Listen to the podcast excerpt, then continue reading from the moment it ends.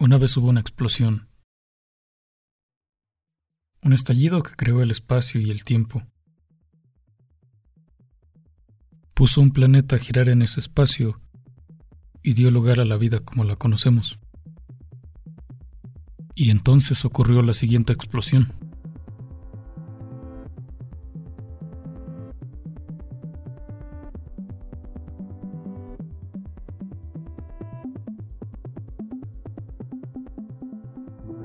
Cuando me enteré de Death Stranding, gracias al alboroto que hizo, me llamó bastante, pues escuché y leí varios comentarios aislados, pero repetidos, diciendo que el juego es muy extraño, misterioso y enigmático, y confuso. Todo esto antes y después de su lanzamiento. Pero sobre todo antes, pues ese fue el sentimiento que me orilló a comprarlo. El de experimentar esa obra tan misteriosa y tan extraña que se presumía, además de galardonada. Desde que me enteré del juego hasta su lanzamiento no quise ver ni enterarme sobre nada, absolutamente nada. Y lo compré cerca de su lanzamiento, más o menos un mes después, para darle un regalo de cumpleaños a mí. Pero incluso después de su lanzamiento y después de haberlo conseguido, seguía cegándome a mí mismo sobre el contenido del juego. Tal vez para preservar esa supuesta esencia misteriosa y el enigma que significa Death Stranding.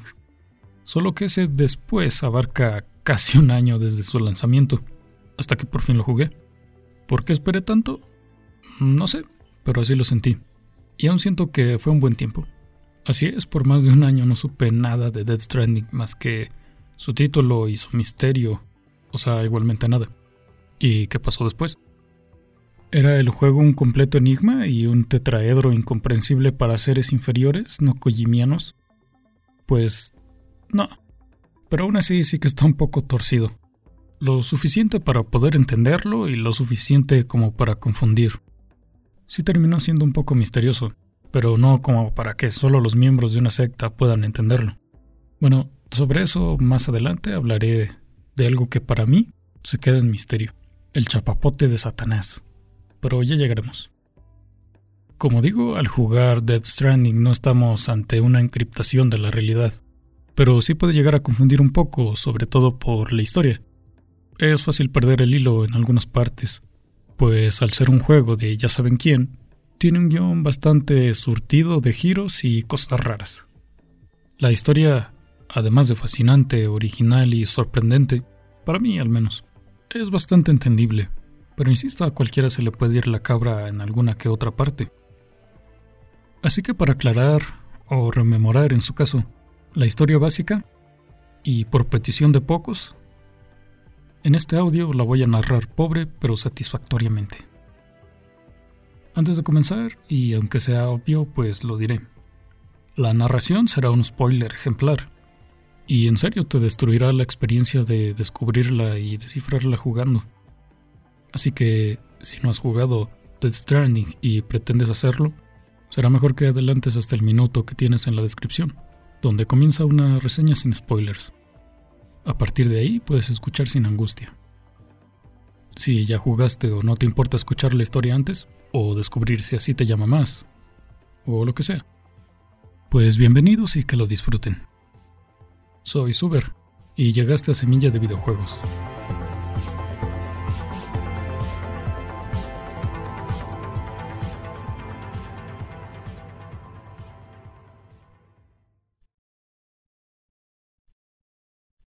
El entorno parece bastante desolado.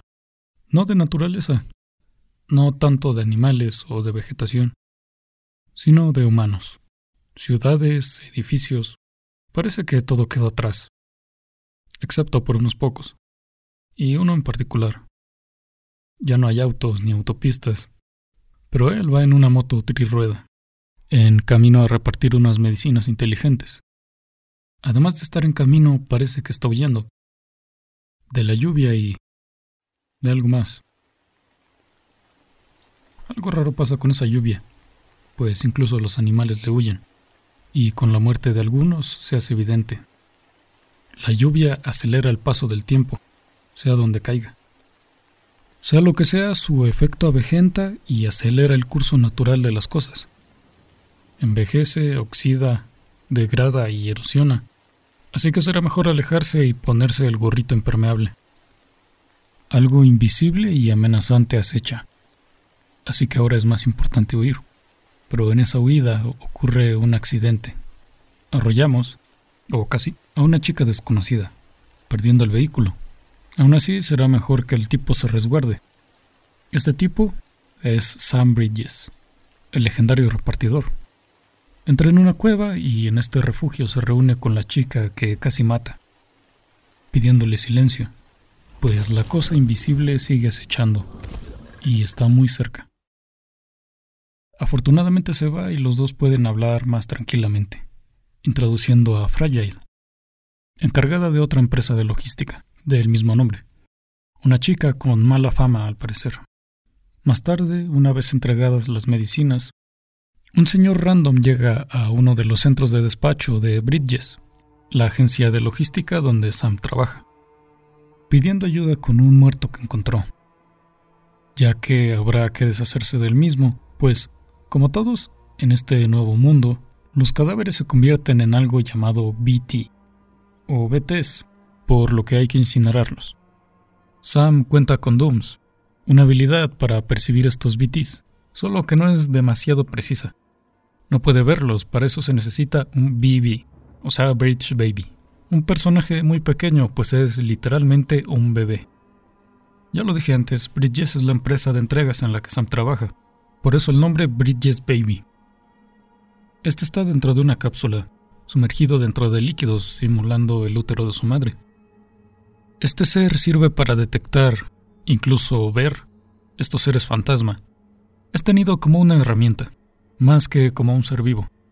Pero de poco sirve, pues por algo se estaba huyendo de esos BT. Y BT no por Bluetooth. Son seres muy peligrosos y detienen a los mensajeros secuestrando al señor Random y casi al bebé, o sea, al Bibi, o sea, al bebé. Aunque se salva a tiempo era para asustar. En ese momento aparece un hombre misterioso, con una máscara dorada, y sorprendentemente puede controlar a esas criaturas hostiles, ordenando que ataquen. Es en este momento cuando entendemos por qué los BTs son tan letales. Y es que si se unen en cantidad y entran en contacto con algo vivo, dejan un enorme cráter, el de una explosión. Por eso las palabras de la intro. En cuanto recupera la conciencia, Sam despierta esposado a una camita, tan confundido como cualquiera en su situación, y como el espectador. Pero la situación se aclara pronto. Cuando conocemos a Deadman, que, oh cielos, es el gordo. Todo el mundo ama al gordo, Guillermo del Toro que algo quiero comentar más adelante. En fin, no salgamos del papel. Él nos libera y da la bienvenida, luego de que regresamos al mundo de los vivos, porque al parecer Sam murió y resucitó. No al tercer día, pero sí volvió de entre los muertos. ¿Cuál es la explicación a esto? Pues no es inmediata. Antes nos explican sobre las esposas electrónicas. No, no esposas electrónicas como las waifus. Me refiero a que Sam, como lo dije hace un momentito, está esposado, con unas esposas inteligentes. Sirven para conectar a todos los miembros de Bridges. Y Deadman suelta unos comentarios un poco sospechosos. En un momento lo hablaré. Enseguida nos menciona que Sam es un repatriado. Así sin decir más. Y que sufre de afenmosfofobia o algo así. Es decir, un miedo a tocar o ser tocado por gente. En fin, sigamos. Como siempre que se trabaja en una empresa, en cuanto nos recuperamos de un serio accidente donde peligra nuestra vida, no pasará ni un segundo para que nos ordenen más trabajo. Tendremos que hacer una entrega urgente y muy turbia. A nadie más que al presidente de los Estados Unidos de Norteamérica, quien está en una fase terminal de cáncer y necesita morfina. Les dije que estaba jodida la cosa. Este presidente gobierna unos Estados Unidos ficticios basados en esperanza disuelta. Pues apenas queda nada de la sociedad, digo sociedad, y apenas queda nada de cualquier sistema político. Sam está confundido por eso mismo, y Deadman nos pide que tengamos fe, que si confiamos y tenemos paciencia, todo cobrará sentido. Por cierto, consejo bastante útil porque así entenderemos la historia y el juego, así que paciencia. también lo digo para quienes escuchen este podcast, claro. Este lugar en donde Sam despierta es otra ciudad, porque la anterior en la que estábamos explotó, y tendrá que viajar a otra, para entregar la morfina. Cosa que le causa sospechas, pues todas las ciudades están igual de preparadas. Esto despierta las dudas de Sam, quien pregunta a Deadman qué ocurre. Resulta que el presidente de la Esperanza quiere vernos en persona, por lo que la morfina es una excusa. Al llegar a su destino, Sam descubre que el presidente es la primera y también última presidenta de los Estados Unidos. Esta presidenta tiene una relación más cercana con Sam, pues fue ella quien lo crió. Así es, la presidenta es la madre de Sam, llamada Bridget. Apenas nos cambiamos las fachas, nos llevan hasta ella, donde también nos espera Die Hartman. No, Bruce Willis no, este es otro, el director de Bridges. Sam se acerca a ella y le menciona a Amelie, su hermana, y Sam parece sorprendido. Le comenta que sigue intentando reconstruir el país, y su madre le pide ayuda en ello, a lo que Sam se rehúsa, y provoca la histeria de su madre, al mismo tiempo dándonos un montón de obvias pistas sobre el final, pero que no se entienden al instante. Tras caer de su camilla y empapada en chapapote que salió de quién sabe dónde, y decir la frase, que adelanto será recurrente, te espero en la playa. La presidenta, madre de Sam, muere al instante frente a él mismo. Una vez más, ni bien nos recuperamos de una experiencia traumática, o después de la muerte de un familiar cercano, la empresa donde trabajamos nos pide otro trabajo, casi sin preguntar. En este caso, Sam debe incinerar el cuerpo de su mamá antes de que deje otro cráter gigante en la ciudad. Por eso de que los muertos explotan. Para llegar al incinerador habrá que ir a pie, por las montañas, todo lleno de BTs, porque la carretera está destruida gracias al otro cráter. Este encargo requiere dooms y repatriamiento, que es como llaman a la habilidad de resucitar. Creo que no lo mencionan así tal cual dentro de la historia, por eso se los digo. Por eso Sam resucitó, ya que cuenta con estas habilidades, y por las mismas le piden realizar esta entrega. Antes de partir, el director da un discurso en el que deja claro que solo le importa el ámbito político y sus intenciones, también políticas, explicando que si Bridget muere, Bridges y Estados Unidos mueren, por lo que es importante realizar la cremación en secreto. Bien, luego de quemar a su mamá, el director ordena a Sam quemar también el otro paquete, ya que está ahí, hasta ahora oculto. Es el BB-28, el que llevaba Igor, el señor Random. Ahora ese bebé parece estar estropeado y no detectar a los BTs. Por eso debe quemarse vivo.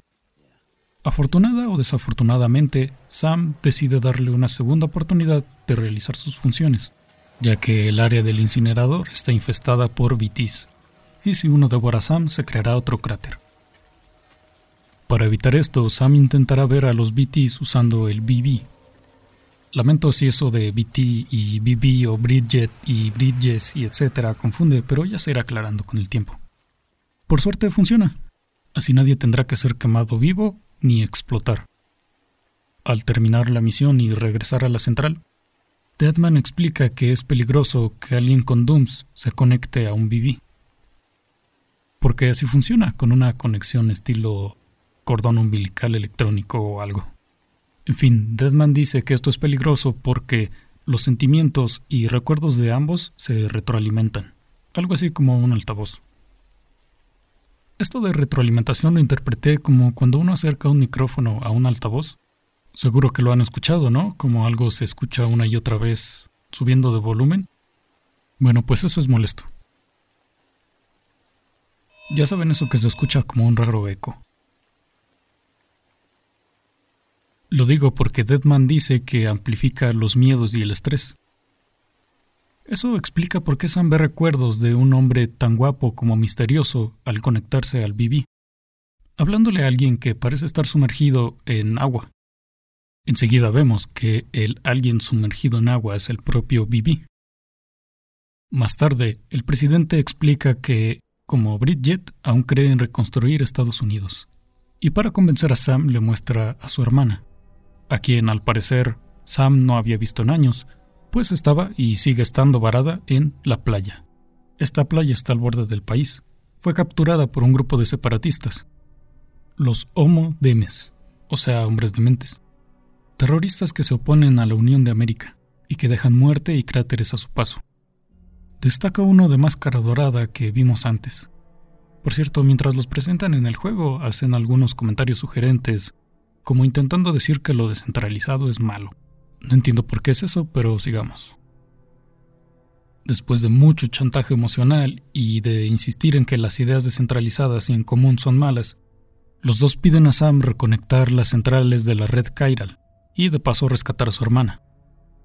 Sam aún se niega, para lo que aparece Deadman cargando el BB, ofreciéndole usarlo de nuevo. En la historia pasan cosas raras, como visiones, que toman sentido más adelante. En una de estas visiones, su hermana, Amelie, siempre con un vestido rojo brillante, pide a Sam no rendirse y no abandonarla, recordando su unión tan íntima y fraterna a través de un atrapasueños. Esto convence a Sam y accede a reconectar la red Chiral. Esto se hace con un montón de pendrives llamados Cupid. El presidente explica que aunque los nodos sigan funcionando, están fuera de línea. Y con los pendrives podemos reconectar las ciudades a la red Chiral. Para resumir la explicación del presidente, basta con decir que es una especie de super internet. Antes de salir, Sam menciona que su sangre repele a los BTs, dato importante para la historia más adelante. No me acuerdo por qué el bebé sufre un colapso de estrés. Para sanarlo es necesario conectarlo a una incubadora.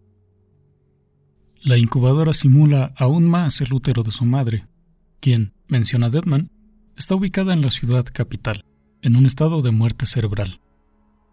Esta muerte cerebral es lo que permite a los BBs ver a los Beach Things, o sea, los entes varados, los BT, ya que el bebé se desarrolló dentro de una madre que no está ni viva ni muerta, o ambas al mismo tiempo si se prefiere.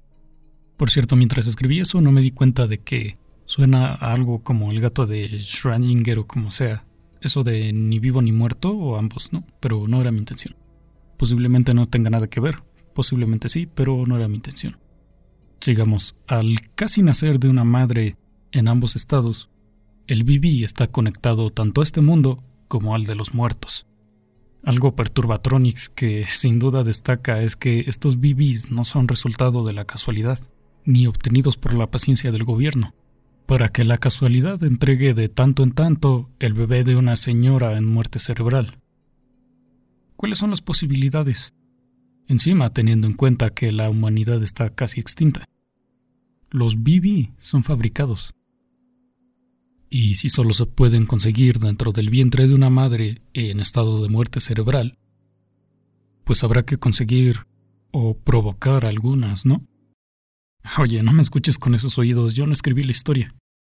Esto no es algo que mencionen en el juego, son deducciones mías, pero bastante obvias de todos modos. Solo se menciona el hecho de que los BBs son fabricados. Pero eso no es todo. No, para que el bebé se sienta completamente cómodo y en paz, necesita sentir que está en el útero de su madre no solo con estas condiciones físicas que entrega la cápsula, también necesita la conexión sentimental, humana, materno-filial, algo de eso. ¿Y cómo lograr eso? Fácil. Como siempre, la tecnología sustituyendo relaciones, ¿no? Lo digo porque con la red Chiral el bebé y la mamá se conectan wireless. Así serán todas las relaciones en el futuro. Este paso al menos.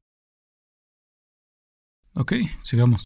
Si lo último te pareció cruel o raro, pues se pone peor.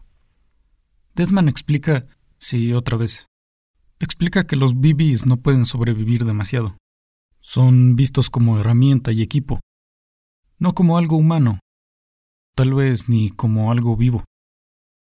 Luego de alucinar con varias visiones, Sam menciona las imágenes que percibe al conectarse con este BB. A lo que Deathman, así es, da otra explicación, aclarando que son flashbacks, recuerdos del BB, que se transmiten a Sam por ambos tener Dooms. Jugada inteligente para la trama, ya escucharon por qué. Para seguir conectando los nodos es necesario cruzar el océano, y el único botecito usable pertenece a Fragile, la chica que casi atropellan al inicio. Sam intenta pedirle un aventón en ese barco, pero como siempre pasa, el malo de la peli llega para joder algo que era bastante simple en un inicio. En esta ocasión el malo maloso sí que se presenta, entregando el nombre de Higgs, como el de ese fenómeno físico. Ya lo hablaremos.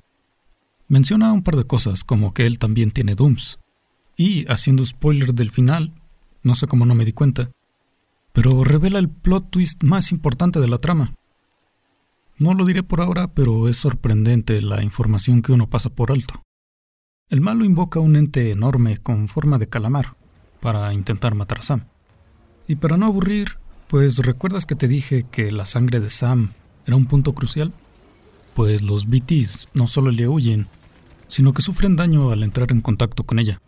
Gracias a esto, Sam derrota al calamar y evita otra explosión. Anteriormente habían desarrollado algunas armas que usaban la sangre de Sam para intentar combatir estos BTs, pero era meramente experimental. Afortunadamente funcionó y, y gracias a esto el propio Sam se convirtió en el primer ser humano en derrotar a un BT. Esto se debe gracias a esa cosa Kairal, que es lo único en el mundo terrenal que puede entrar en contacto con esos entes fantasmales BT. Además de la sangre, también otros de sus fluidos cuentan con esta alta concentración de Kairal, como su orina, su sudor o su caquita, pero solo la sangre los hace desaparecer. Para usarla contra los BTs, los ingenieros desarrollaron unas granadas hemáticas, es decir, que se llenan de sangre. Pero cuidado porque si se usan demasiado, pues Sam se queda seco. Supongo que sería demasiado fácil ganar solo arrojando popó como un mono. Tras vencer a ese pulpo, por fin pueden subir a la nave. Y luego de ignorar un importante favor por quedarse jetón en el barco, y luego de más visiones raras, llegan a otra ciudad, que está en otra zona enorme del mapa del juego, y es la zona principal, la zona central. Ahí, Bridget explica unas cosas de cómo hicieron explotar algunos centros de distribución, o ciudades, son lo mismo.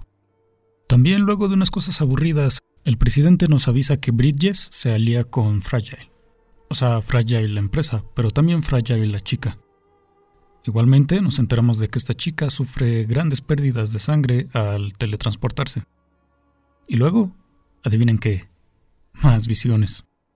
Ah, también una escena donde Sam se pone degenerado y quiere mirar a esa chica en la ducha. No importa, saltemos a la parte donde algo pasa. Pues primero se revelan unas cosas que será mejor si las descubres jugando. Después de eso, un tipo sumamente sospechoso y obvio nos entrega un paquete. Nos lo entrega en las manos y en persona porque ocurrió un error. Algo así como cuando tenemos prisa para pagar en Hacienda. Uy, joven, se cayó el sistema. Bueno, pues ese tipo nos entrega un paquete. Y curiosamente el sistema con el error nos dice que es una bomba de antimateria. Lo normal.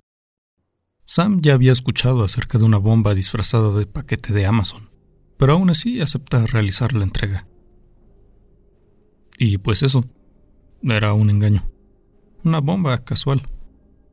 Para resumir, el personal se entera y Sam salva el día arrojando la dinamita a un lago de chapapote. Vale, después de caer en esa trampa tan para niños pequeños, se revela el pasado doloroso de Fragile. Una escena triste, debo decir. Lo cual nos aclara el contexto de venganza en el que está el personaje.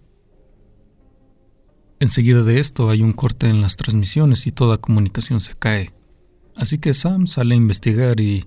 Atención, un tornado lo succiona y se lo lleva como a Dorothy.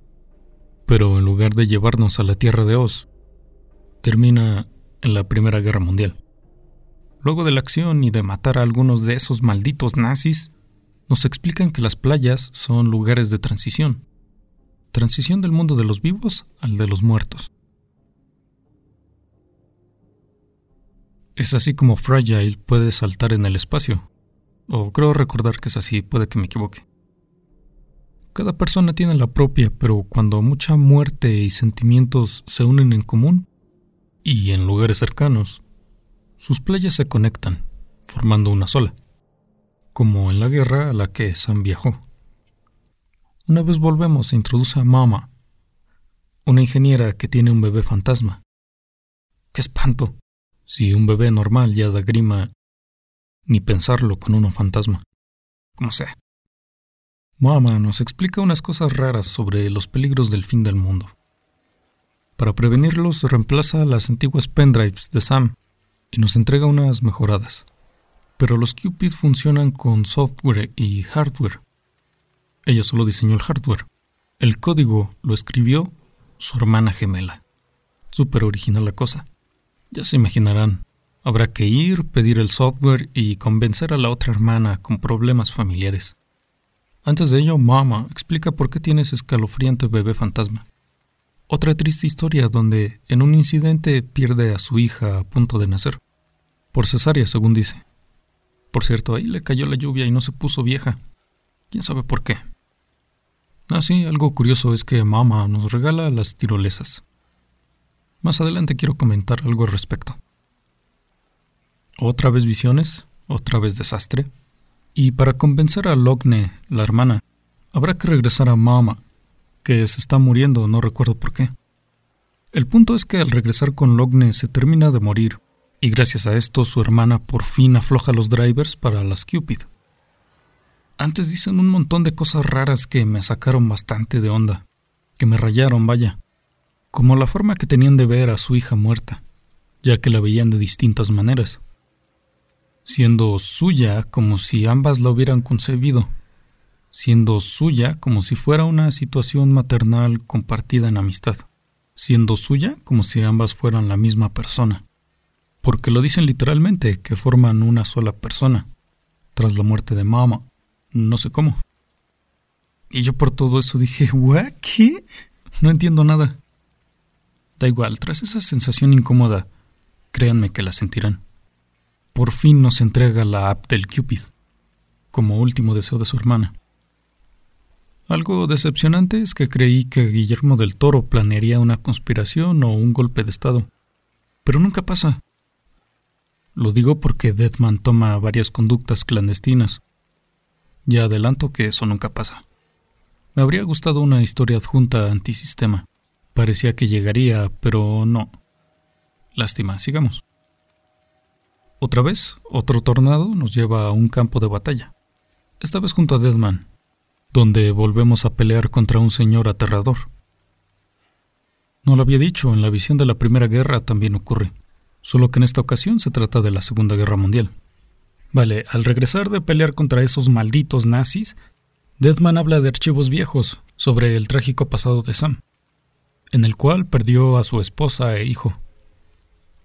Deadman también habla de sus orígenes frankensteinianos, pues este fue llamado así Deadman porque está reconstruido a base de otras piezas de manos, al estilo del monstruo del Dr. Frankenstein, él mismo lo dice.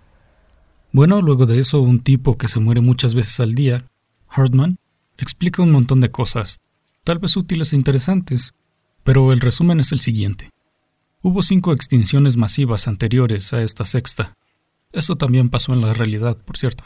Y la teoría de este señor dice que cada una fue causada por un ente de la extinción diferente, y cada uno fue un ser vivo con esa capacidad. Lo cual es raro porque estos cinco entes aparecen al inicio del juego y todos tienen forma de humano. Digo que esto no tiene sentido porque las anteriores extinciones se dieron hace unos millones de años. ¿Será que todos toman la forma del más reciente ente de la destrucción? Quiero decir de la extinción, quién sabe. No hagamos aquí un fanfic. A partir de esto, Hartman y Sam sospechan que la presidenta y su hija Bridget son entidades de la extinción. Qué brillantes porque lo mencionó Higgs tal cual. Bueno, aunque no puedo acusarlos de idiotas porque yo también lo ignoré al principio. Y también sospechan que Higgs, el terrorista, es quien se está aprovechando de estos poderes para extinguir cosas, para extinguir cosas. Vale, después de todo eso, Sam por fin está cerca del último nodo, donde su hermana Amelie está varada y el que terminará de reconectar América. Finalmente, Sam reconecta el último punto de la red Chiral, y los sitios unidos de América resurgen como las ciudades unidas de América, la UCA. Lo único que resta es encontrar y rescatar a Amelie. Sonaba muy fácil cuando la empresa nos los pidió. Hombre, vamos, solo tienes que ir y traerla. ¿Qué podría mal ir sal? Pues todo. Aquí es cuando comienza lo jodido de verdad. Claro que el malo no permitiría sacar a la chica así nomás, porque es muy malo. Y hace una cosa muy sorprendente que no mencionaré ahora para no destripar la sorpresa durante el juego. Aunque si ya jugaron, sabrán qué pasó. Algo muy enorme sobre sus dos piernas. Higgs vuelve a mencionar las cinco extinciones masivas que ocurrieron en la Tierra. Más adelante las comento. Como esto ya se extendió, seguiré resumiendo lo que pasa. Sam tiene que acabar con el jodidísimo y enorme problema que puede terminar con toda la vida en el planeta de una explosión. Y pues lo logra, pero sin recuperar a Amelie. Y de hecho hasta se muere, pero aquí la muerte importa menos que en Dragon Ball, así que me vuelve a resucitar y encuentra una forma de llegar a la playa de Amelie, y con la ayuda de Fragile brincan hasta la playa, gracias a la conexión emocional que se tenía con el atrapasueños, ese que Amelie le obsequió a Sam al ser un niño. No sé por qué no hicieron eso antes, pero por fin llegan a la playa, a lo cual su hermana no le da precisamente la bienvenida. De hecho, parece confundida. Ya entenderán por qué. Por fin la pelea final contra Higgs. Antes de comenzar, Higgs advierte que si se mueren ahí, ya no habrá forma de resucitar. Ahí no se puede repatriar, se irán directo al otro mundo. Así que cuidado, o se enfrentarán al terrible destino de tener que cargar partida. Es predecible, pero Sam gana, y le da una paliza a Higgs. A pesar de que Higgs lleva una ametralladora y pues Sam una triste cuerda. Aún así, la pelea no ha terminado y continúa en una Escena 1 versus 1, estilo Street Fighter. Muy emotiva la cosa, debo añadir. Una de mis escenas favoritas. Por fin el malo cayó. Aparece K.O. en la pantalla y Sam por fin puede recuperar a Amelie. Fragile llega a la playa demasiado tarde para ayudar y pasa algo extraño. Higgs se pone nervioso por no recibir poder de Amelie, exigiéndolo, pero ella no lo entrega. Sospechoso. Sam amarra al malo con su lacito y Fragile le da un tiro de gracia, completando su venganza. Como buena niña mimada, Amelie no recibe quejándose de la tardanza de Sam y ahuyentando a las otras chicas que están cerca. Amelie le revela a Sam que lo estuvo manipulando solo por intereses políticos y nacionalistas, o dice que fue por esos motivos. Luego, una escena rara donde corren al estilo Baywatch, y todo parece muy bonito, pero, ups, problemas. Y cuidado porque vienen curvas, como dicen. Al subir un montículo, Sam puede ver a nadie menos que su madre, hablando con el director de Bridges, que llevaba varios tiempo desaparecido, el cual la culpa, en sus palabras, de haberlo jodido todo, y le da un balazo, sin efecto alguno, hasta que llega el señor misterioso de antes, ese de las guerras, y el presidente se echa a llorar al verlo pidiéndole disculpas. Sí, lo sé, todo muy raro. Pero ambos parecen conocerse y ya cobrará sentido más adelante, lo prometo. Antes de que los maten, Amelie empuja a Sam fuera de la playa. Al volver, nuestro gordo nos explica, otra vez nos explica, entre otras cosas, que la verdaderamente maestra no era Higgs, sino el señor misterioso que se llama Clifford. Para por fin rescatar a la princesa, la pandilla idea un plan. Todos se reúnen en el cuartel principal. Así que Sam debe alcanzarlos ahí, pero con problemas y bla bla, las cosas del juego. Lo importante es que de camino, Deadman nos cuenta que el señor Clifford participó en los primeros experimentos con BBs, pero se murió, y su ira y resentimiento, y otros resentimientos, lo mantuvieron en esos campos de batalla, mientras completaba su búsqueda. El juego nos orilla ser estúpidos ya sabrán por qué elegí esa palabra y es que es súper obvio. Pero en esa escena de la playa de Clifford, cuando ve que llevamos el BB, de verdad lo quiere y hace lo posible por asesinarnos y quedarse con él. Todo eso será importante más adelante. Deadman descubre que esos experimentos se llevaron a cabo en secreto, y por la llamada menciona que Clifford, el director de Bridges, la presidenta Bridget o Amelie Tuvieron una conexión y un pasado como para poder conectarse a esa playa, pero no había nada en los registros. En las llamadas teorizan más cosas, pero ya les cuento en un momento. Una vez más, un tornado nos lleva a otro mundo, y ojalá fuera a la ciudad de Esmeralda, pero no. En una visión, Clifford le habla a su hijo aún en la cápsula, siendo esta un recuerdo del propio bebé. Ya saben por qué. El tornado deja a Sam en otra guerra, esta vez en la invasión que hizo Estados Unidos a Vietnam. Como se dan cuenta, las guerras van avanzando en el tiempo. Las que Sam visita, quiero decir. No importa, saltemos a lo interesante. Sam se encuentra con Clifford una vez más, tras balacearlo mucho, quien solo quiere ver a su encapsulado hijo. ¿O será que su hijo ya no está más en una cápsula? Por un mensaje del presidente, Deadman teoriza que Amelie pudo no haber existido nunca, ya que nació en la playa y que ningún miembro de Bridges la ha visto en persona, solo en hologramas. Y entre otras cosas como que la presidenta no podía tener hijos, así que no podría ser su hija biológica. Y si creen que eso fue un giro, pues adivinen. Todo fue planeado por la propia Amelie. Y Higgs no era más que un servidor suyo. Por eso el tipo antes le pedía poder. Era ella quien se lo daba. Y los terroristas nunca fueron sus ayudantes, ella los obligaba de cierta forma. Para confirmar esto, Sam debe ir a la playa una vez más. Antes tiene que salvar a Fragile, que se cansó por teletransportarse mucho. Debe llevarle unos cuantos bichos para que se los coma y así se recupere.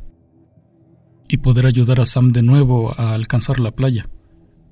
Dicho y hecho, Sam llega a la playa con una misión y dos opciones.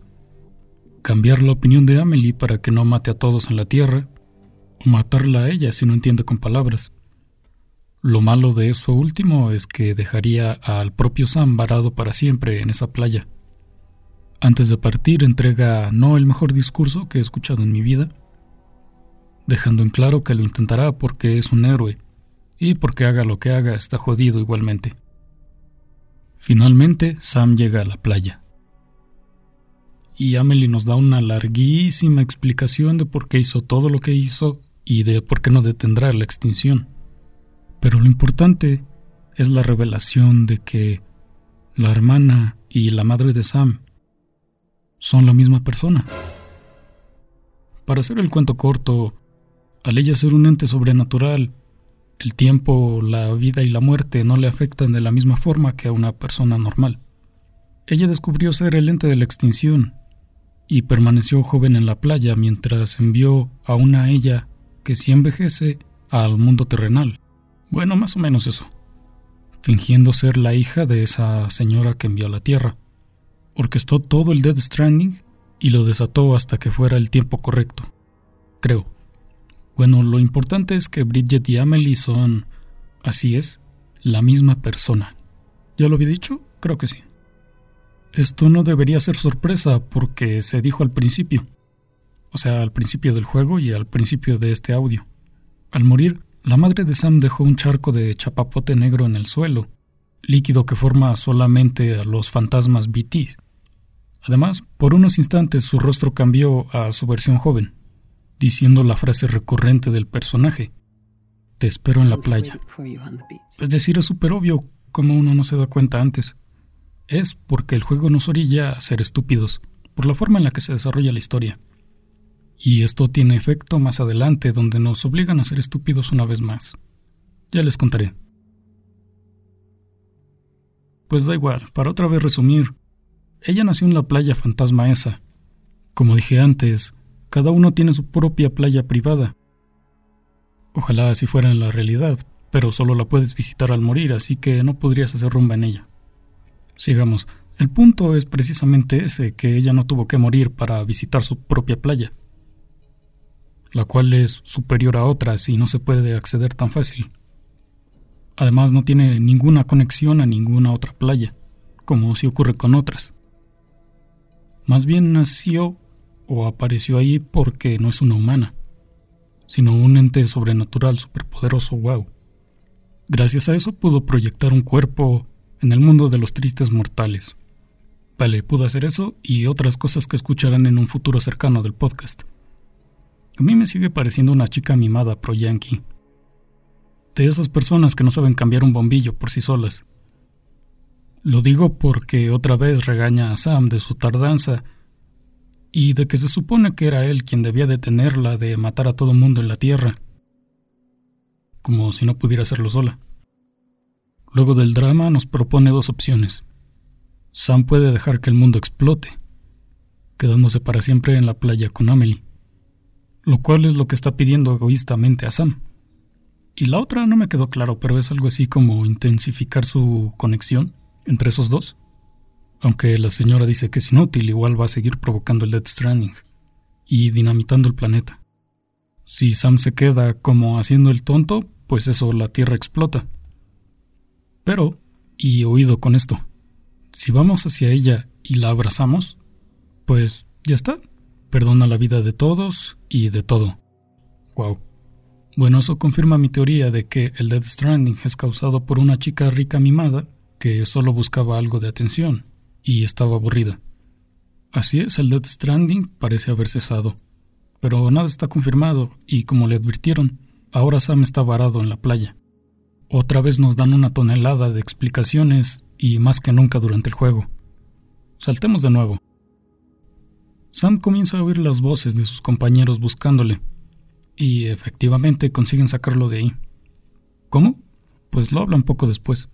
Pero antes, el presidente de Bridges y ahora de América da un discurso donde lanza un extraño mensaje anti-Trump, argumentando que en estos tiempos se deben construir puentes y no muros. Ya saben esa frase que estuvo muy de moda por, por su presidencia. Y enseguida diciendo, Make America Whole Again. Es broma si dice eso, pero no es un mensaje anti-Trump. Espero. Quedaría fuera de lugar. En fin. La explicación de cómo sacaron a Sam de la playa es que usaron un objeto con una conexión. Como antes, pero al tratarse de una playa más difícil de alcanzar. necesitaron algo con una conexión aún más fuerte. ¿Y qué fue lo que usaron? Pues el asqueroso cordón umbilical de la presidenta. Y a Bibi para ubicar a Sam. Ah, y también la pistola que se llevó antes. Así que el mensaje aquí es, las pistolas unen a la gente. Y Estados Unidos.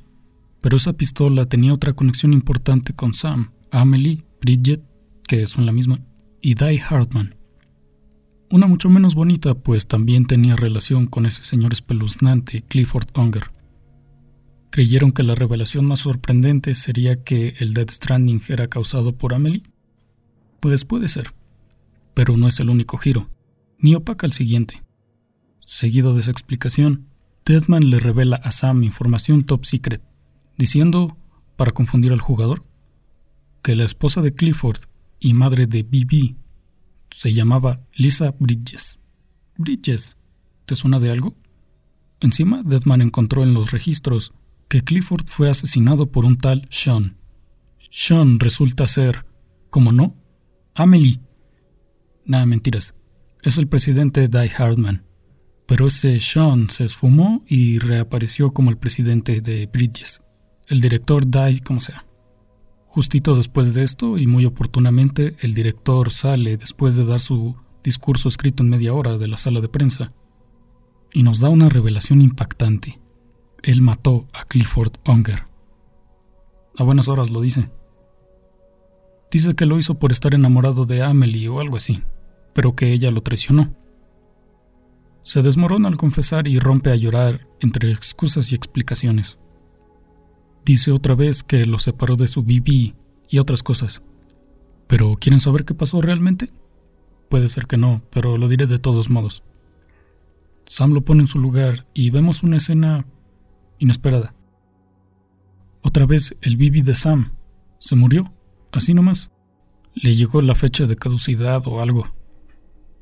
Así que habrá que quemarlo.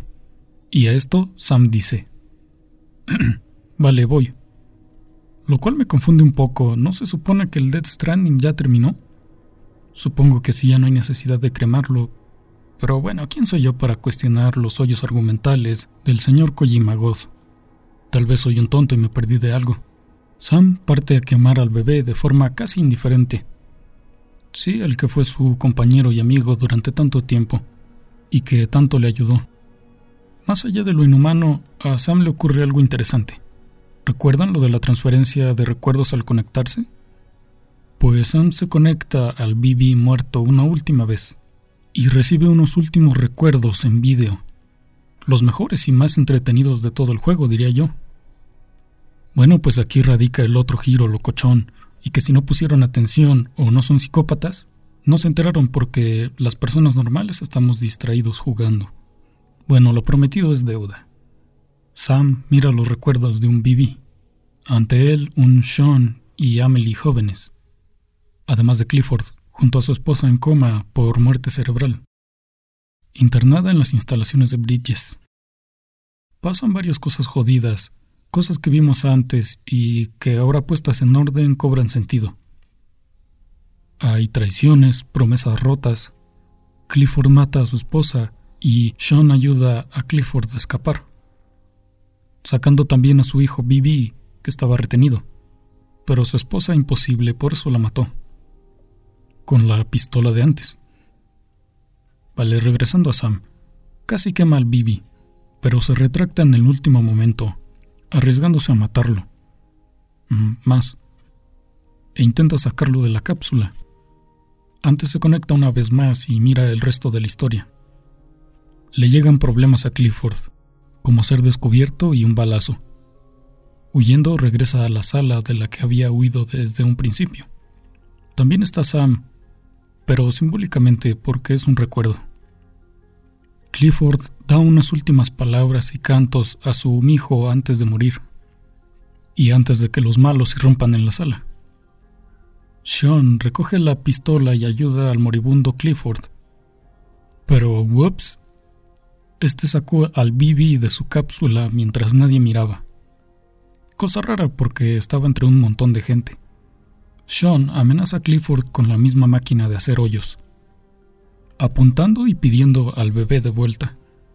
Mientras Amelie o Bridget son la misma, le gritaba como loca que lo mate. Y justo antes de eso, la tensión se rompe hermosamente con una charla con Clifford, o con su fantasma más bien. Dice varias cosas, pero lo importante es la revelación. Sam es el hijo de Clifford Unger. Ese Bibi, el que vio en todos esos recuerdos, no era el Bibi de Sam, el que cargamos durante el juego, sino el propio Sam recordando esos días siendo un BB mientras se conectaba con el suyo, o sea, con el nuevo BB. Esas escenas son geniales, me gustaron.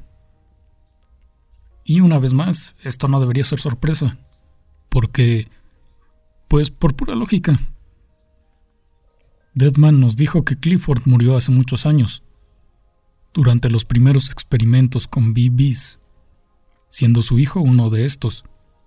Así que el BB que lleva Sam no puede ser el mismo, al ser demasiado nuevo. Estaba ahí, era tan claro, pero, otra vez, la narrativa nos orilló a ser tontos. Al menos mi cerebro de humano se comportó como tal, y solo me centré en la acción y seguir la historia sin anticipar nada. Lo siento, intentaré no ser un caracol a la próxima. Pero nos engañan varias veces como Deadman diciendo que Bibi es el hijo de Clifford o el propio Clifford confundiéndose y queriendo agarrar al BB de Sam, cuando no tiene sentido, ya pasaron años de eso. Pero como estaba muerto, quién sabe si percibe el tiempo igual, eso ya son cosas que deberán teorizarse en los fanfics. Vale, ¿qué pasó con el moribundo Clifford y el BB? Que los murieron. Con la misma pistola por la misma persona. Adivinen quién. Amelie. Y esta vez no es broma. Le dio unos balazos a Clifford y estúpidamente al Bibi también. Bueno, quién sabe, tal vez fue intencionalmente porque en un momento escucharán lo que pasa. Sean también tuvo bastante culpa al ser él quien sostenía el revólver. Parado como tonto mientras Amelie o Bridget son la misma, disparaba el gatillo. Padre e hijo asesinados por la misma bala. ¿Cómo les quedó el ojo? Digo, el oído. Por eso Sam, Amelie o Bridget, Ty Hartman y Clifford estaban conectados a la misma pipa. Son los que dispararon a la vez y los que murieron a la vez por el tiro. Qué poético, ¿no? Pero espérate, si Sam se murió esa vez, ¿cómo sigue vivo para hacer todo lo de antes? Fácil. Bueno, no, no tanto. Aquí entran las habilidades sobrenaturales casi omnipotentes de Amelie o Bridget, son la misma. La verdad, quién sabe si mató al bebé Sam por accidente, o si lo hizo para revivirlo y criarlo en la playa, porque eso es lo que hace. Y así criarlo y que tenga el apego y etcétera, todo lo que surgió en el ciclo posterior del Dead Stranding. ¿Habrá sido todo un plan maestro? Eso no se explica tal cual, pero es posible. Pero sin sentido, porque si sabía que iba a pasar todo eso, también sabía que se detendría el Dead Stranding con un abrazo de osito cariñosito, así que, yo qué sé. Todo esto confirma aún más mi teoría. Así que ya no es teoría. ¿Se imaginan que solo fue para armar ese teatrito? Sam termina de ver esas regresiones y continúa con lo de sacar a Vivi del frasco. Lo logra y comienza a frotarlo para darle calor. Y así es como lo revive. Esto podría sonar raro, pero he escuchado anécdotas de cómo pasa esto. Sobre todo cuando trabajaba en el hospital. Historias de bebés muertos que revivían tras recibir un poco de calor. Seguro que ustedes también han escuchado algo de eso. Bueno, hace eso, por fin mostrando un poco de sentimientos. Y lo logra no sé cómo. A mí me parece perturbador porque soy muy niñófobo, pero si a ti te parecen tiernos los niños y bebés, pues seguro te parece muy hermosa esa escena. Sam regresa a vivir en paz y rebautiza a Lou, nombre del bebé, como Luis, mezclando su nombre con el de Lisa, su mamá. Ambos viven libres de briches y de todo. Y es así como Sam salva el mundo de mala gana. Fin. Y ya terminé. Por fin. Estuvo jodido, ¿eh? Armar, sintetizar, escribir y narrar la historia. Y grabar. Ay, Dios mío. Creo que nunca lo había pasado tan mal grabando y he tenido episodios de ira muy, muy pronunciados grabando podcast. Bueno, al menos vamos cerca de la mitad, algo así. Además del ruido fue pesado por varios factores, como tiempo y ganas. Además de la extensión de la historia, aunque no sea la más densa de Kojima, igual está torcida. Me costó darle un sentido solo entregando la narración, que aunque no lo parezca tanto, es la historia muy resumida y explicada con zancada corta. La completa es mucho más profunda. No me malentiendas, la historia completa no es pesada, ni aburrida, ni difícil de seguir. De hecho, es una de las mejores partes del juego. Si le dediqué tanto tiempo y esfuerzo a escribir este podcast, así como a jugar, ya escucharás por qué. Es porque Dead Stranding me gustó muchísimo, demasiado. Conecté mucho con el juego, creo que logré entenderlo. Sé que eso no le pasa a todos, ya lo hablaré más adelante. Normalmente lo primero en estos podcasts es hablar de la historia sin más. Pero como narré lo básico, me limitaré a decir de qué va, para quienes saltaron aquí a la parte no spoileadora, y para repasar la premisa principal, además de detallar puntos que emití. Death Stranding se desarrolla en la Tierra, en un futuro lejano y con una vida casi extinta. Un escenario posapocalíptico si se quiere ver así. Lo que causa la extinción de casi toda la vida en la Tierra se llama Death Stranding, como que se parece al nombre del juego. En fin, en este futuro super avanzado, con tecnología super avanzada pero estropeada, Sam, o sea Norman Reedus, debe descubrir la causa del Death Stranding y detenerlo si hay tiempo, restaurando la sociedad americana y el gobierno sobre todo. Eso no fue mucho spoiler, lo dice la contraportada del juego, así que no pasa nada. ¿Qué es este Death Stranding?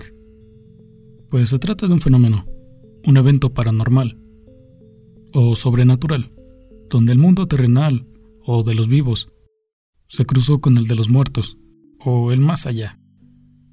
¿Cuál es el problema con esto? Pues además de los sustos terribles porque las cosas se mueven solas o porque la luz de la cocina se quedó encendida cuando tú juras haberla apagado. Pues estos fantasmas matan gente. ¿Cómo? Eso ya lo tendrás que descubrir jugando. Porque eso sí que sería demasiado spoiler. Y si no sabes cómo, es porque no has jugado o porque no quisiste escuchar la narración de la historia. Y pues no quieres spoilers, lo entiendo. Así que no haré ninguno más adelante. Y si sí, avisaré, aunque no creo. Sin despellejar la historia, eso es lo que te puedo contar sobre el argumento de Dead Stranding. Continuando con el análisis del juego, ¿qué más puedo destacar? Sin duda los gráficos. Es uno de los elementos por los que Dead Stranding fue famoso y por los que sembró tanto hype. Eso y que es un juego de Hideo Kojima, cómo no. Además de su misterio y enigmáticas presentaciones. Yo fui un poco víctima de esa estrategia de publicidad. Lo capté como, ¿o será que no debo ver ni oír nada del juego hasta probarlo por mí mismo? Descubrir todo en persona. Así fue como no vi nada del juego, antes de jugarlo, ni siquiera una opinión, como dije al inicio. De hecho, algo que se dijo mucho es que la historia es muy misteriosa y rara. Al escuchar que era misteriosa me asusté por pensar que no podría entenderla con mi cerebro de huevo frito. Pero oye, hasta un mono podría entenderla. Digo, si yo pude. pero ya en serio no es para nada misteriosa. Rara sí que es. Un poco, pero difícil no. Pero además bastante buena, en mi opinión. Pero ya hablé de la historia, retomemos los gráficos sorprendentes, la verdad. No sé si fotorrealistas, como llegué a escuchar, pero sí son buenos, en el sentido de lo que la mayoría considera bueno hoy día, es decir, hiperrealistas. No, eso sí. No pude disfrutarlos al 100 porque no tengo una PlayStation 4 Pro ni una TV 4K, tampoco una Super PC. Ya saben, esas cosas de moda. Pero aún así pude ver que son muy muy buenos, para esos estándares de hoy día mejores que los de Horizon Zero Dawn? Posiblemente. Cosa curiosa porque están hechos con el mismo motor. ¿Mejores que los de God of War? Posiblemente no. Lo dudo, pero no digo esas cosas para comparar, sino para los que están metidos en esto del gaming, pues tengan un punto de referencia, o un par. En lo personal no soy mucho de los que se sorprenden con graficotes superpotentes, con texturas mejores que las de mi cara. Uy, mal ejemplo. Pero ustedes entienden. De hecho, es lo opuesto. Me llama mucho más la atención un pixel art o un high beat. Y la sorpresa que se llevan los amantes del hiperrealismo al ver echar humo a su 9800 Ti o como sea, me la llevo yo al ver un high beat súper detallado. Pero eso son opiniones mías. Aún así admito que los gráficos bonitos le aportan mucho al juego. Los detalles son alucinantes, tienen un nivel de detalle que ni se imaginan. Tristemente no puedo mostrarlo porque audio, pero igualmente no le haría justicia. La gracia está en verlos en movimiento. Es increíble el trabajo que tienen. No quiero ni imaginarme cuánto tiempo llevó a hacerlos. Aunque con eso de que ya todo se puede escanear, pues me... quién sabe. Con esto no quiero decir que los gráficos sean perfectos y no se puedan distinguir de la realidad. Hay partes en las que se ven extremadamente falsos, pero otras que me hicieron decir, wow. Se nota que se esforzaron más en algunas partes, sobre todo al presentar las caras de la gente hermosa, como Norman Reedus, Mads Mikkelsen, Leia Sidux, como se llama la chica del vestido rojo, y hasta nuestro gordo. Guillermo del Toro es muy hermoso a su modo, a pesar de estar en una talla cercana para protagonizar una de sus propias pelis. No sé si me gustó la decisión creativa de hacer más delgado a Guillermo del Toro en el juego, pero eso ya quedará decisión del director, supongo dejando a un lado los gráficos faciales de la realidad. La calidad de los gráficos del juego sí que es buena. Si te gustan las renderizaciones potentes, esta es otra razón para que pruebes Dead Stranding. Lo siguiente es un apartado que me sorprendió y que en lo personal siempre pongo particular atención. Supongo que por eso también me, me llamó esto del mundo de los podcasts. El audio. Les digo, me sorprendió. No mucho, pero sí se merece por lo menos un wow. Todo y de verdad todo tiene una calidad excelente. Los efectos, las voces, los fantasmas, las máquinas, etc. Todo tiene sonidos muy únicos, de altísima calidad, todos adecuados a esa estética futurista. Y hablé de los gráficos un poco olvidando este estilo futurista, donde todo tiene luces. Y pues eso, la verdad no se me ocurre nada más que destacar del sonido, es decir, es muy técnico y muy bien logrado, muy bien conseguido. Más allá de que su calidad es muy alta, ya lo dije, pero poco más que eso. Como dicen, factura técnica. Aparte de eso, no creo poder destacar nada más. Aunque una cosa sí, y esto sí que vale la pena, Y claro que está dentro del apartado sonoro. Es la música dentro del juego. Y... Oh, joder.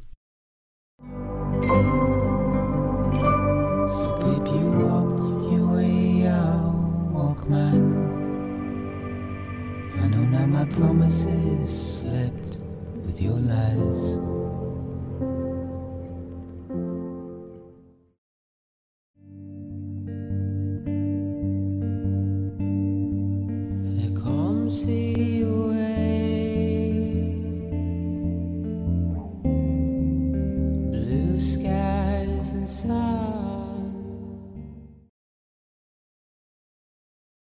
Esos fueron dos fragmentos de Low Roar, de dos canciones suyas. Quiero decir Gosia o Gosia, no sé, y Because We Have To, respectivamente. Qué bueno, ¿eh? No, no se vayan a matar, tienen que terminar de escuchar mi podcast. Me encantó la música, será que en lo personal siempre me han llamado las obras con un aura triste. Y se darán cuenta de que esa música, pues feliz, feliz no es. Pero más allá de ese estilo em, emocional, me gusta, creo que es buena música. No fue compuesta para el juego, de hecho es bastante anterior. Ya lo dije, es del artista Low Roar, o sea, rugido flojito o suave. Esas dos de las que compartí un fragmento no es que sean mis canciones favoritas, pero sí de las que más me gustan. Pero sí hay muchas que recomiendo de ellos, o él, no estoy seguro. Lo importante es que forma parte de la banda sonora del juego, de gran parte de hecho. Pero no completamente, también hay varios artistas que me gustan menos. Y algunas composiciones originales, creo recordar. Si no estoy mal, el compositor es Ludwig Forssell, quien compuso más bien el score, también muy bueno.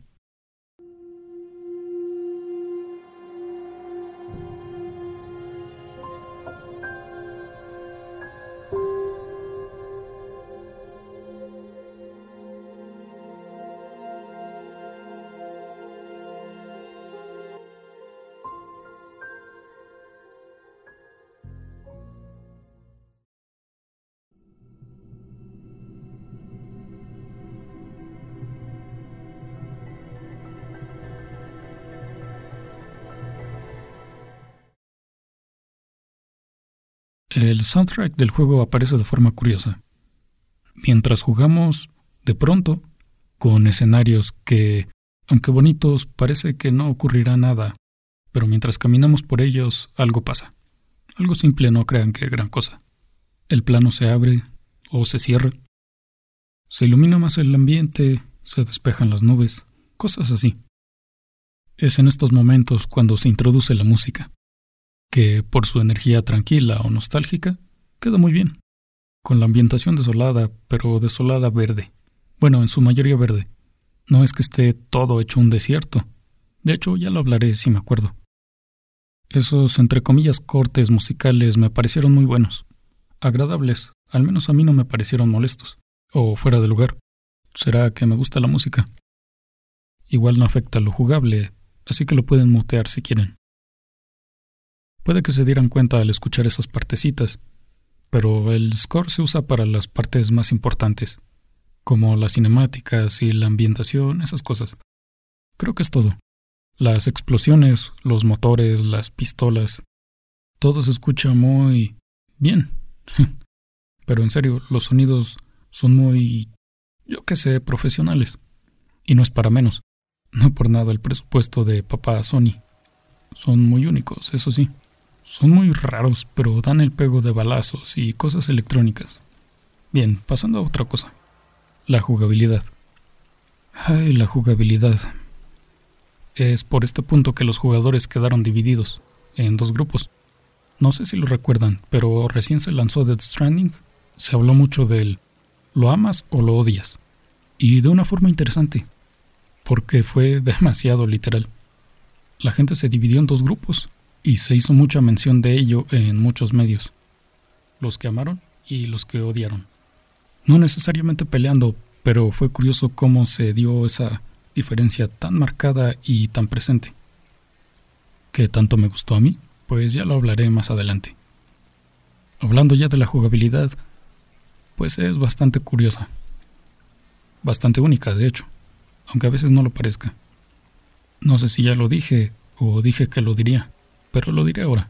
Dead Stranding tiene una ambientación interesante. A pesar de estar ambientado en un mundo posapocalíptico, no entrega el típico clima seco y medio arenoso, todo color café y desértico. Ya saben, rollo falautero o Mad Max. Más bien es un poco original y presenta un ambiente muy verde, en su mayoría, y también desierto, pero no solo eso. Sí está desierto, pero de humanos y de otros animales. Un par de venados y un montón de pájaros. Pero solo eso, en el juego ya no hay más animales. Excepto por unas cosas pequeñitas llamadas cryptobytes. Son tardígrados, ya saben, ositos de agua. Son esas cosas que parecen bichitos, como orugas, pero microscópicos.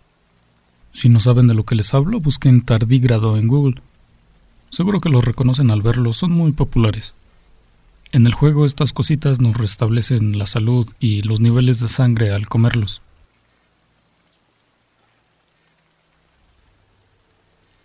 Pero estos son muchísimo más grandes pudiendo tomarlos con los dedos. Están dispersos por el mapa sobre cosas que parecen corales. Es raro, la verdad. Creo que en el juego se llama Cryptobite, porque esas cositas tardígrados resisten muchas cosas que matan. Eso es bastante conocido y lo más llamativo de esas criaturas. Sobreviven calor y frío extremo, muy alta radiación, el vacío espacial, ese tipo de cosas. Bueno, pueden sobrevivir por varios métodos y uno de ellos es la criptobiosis. Creo que se llama así. Es básicamente pausar el organismo. Supongo, no lo sé, que criptobiosis, criptobite, byte como bocadillo, no sé, puede ser. Igualmente es raro. Imagino que gracias a estas capacidades de supervivencia y resistencia, decidieron incluirlos, pues así podrían sobrevivir estos esta extinción que se da durante el juego. Y esto me hace pensar, si los cryptobytes son tan gigantescos, midiendo algo menos que un pulgar, ¿significa que Dead Stranding sucede en un mundo supermicroscópico? Quién sabe, teorías para foros de discusión. Otro aspecto jugable es caminar. Por el aspecto que tiene, mucha gente llamó y llama Walking Simulator a Dead Stranding. Pero creo que eso es muy, muy incorrecto. Oye, si vamos por ese camino, todos los juegos en donde se camine mucho, y ni se diga los de mundo abierto, todos serían Walking Simulator, ¿no? Dead Stranding no se trata de solo caminar sin más. Tiene sentido cuando lo hacemos. Y es más difícil de lo que parece. A veces hasta desesperante. Pero no todo el tiempo hay que caminar. A veces mucho, no lo voy a negar. Pero creo que es este punto donde se dividen las personas. Quien tiene paciencia para hacer, y en este caso jugar, algo laborioso o metódico. No sé cómo explicarlo, cosas que no se hacen solas, que requieren paciencia, o donde hay que tener cuidado, vaya. Creo que no deberías acercarte tanto a Dead Stranding. Y si sí, tampoco es que el juego y la jugabilidad sean tediosas. A mí me pareció muy divertida, entretenida, sobre todo pegarme contra fantasmas o gente, porque hacer de Uber Eats no es lo más trepidante del mundo. Espérate, a veces sí, hay entregas que sí son un granito en la cola. Lo demás es bastante entretenido, me gusta. Tanto que me pegué un vicio importante. Ya lo diré. Hay un montón de mecánicas, funciones y sistemas.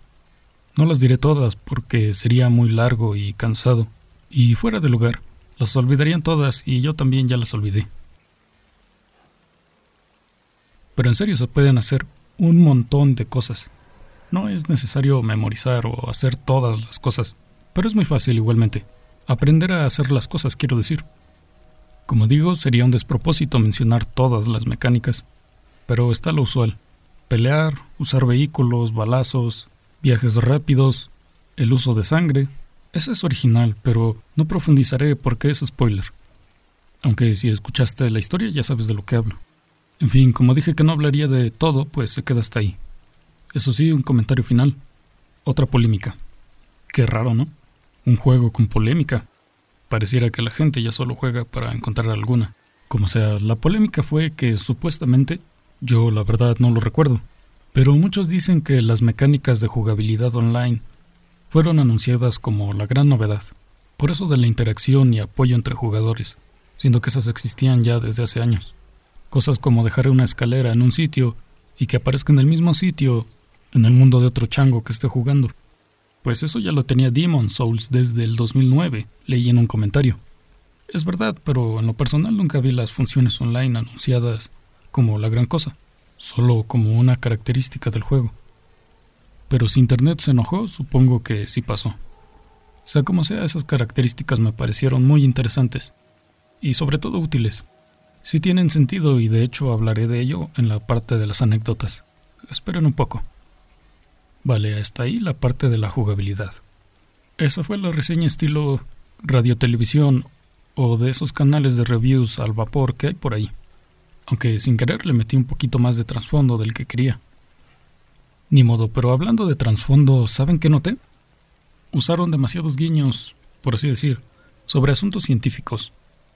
Cosas que saben todos esos físicos cuánticos, científicos formados en la universidad del sillón de su casa. Bueno, pues hice lo mismo y terminé la licenciatura con videos de YouTube. Intentaré no fanfarronear. Para que sepan a lo que me refiero, hablaré de esas referencias, las que pude notar. La primera y más obvia es el nombre de Higgs. Al instante pensé en el bosón de Higgs. No sabía qué es, solo, al igual que ustedes, escuché que lo mencionaban mucho. Bueno, pues para aquellos que no sepan qué es el bosón de Higgs, les diré qué es, así dejarán de encontrarse en la humillante ignorancia por no haber visto un par de vídeos en YouTube. Como curiosidad, te puedo decir que el bosón de Higgs fue inventado por un señor que se llama Higgs. Y en serio, como curiosidad, te puedo decir que el nombre Peter Higgs aparece en el juego, pero descompuesto, ya que el que se hace llamar Higgs no se llama Peter Higgs. Higgs es su nickname, pero su nombre real sí es Peter, como Peter Higgs. En el juego se llama Peter no sé qué. Explicado de forma muy básica, el bosón es una especie de, entre comillas, viscosidad, invisible e imperceptible, que está en todos lados, en el espacio, así en la Tierra como en el cielo, absolutamente en todos lados, y hace que la masa de los objetos no se desplace con 100% de libertad, ya sea en el vacío, entre comillas vacío, exterior, o dentro de atmósferas, da igual. O eso entendí en la Universidad de Massachusetts.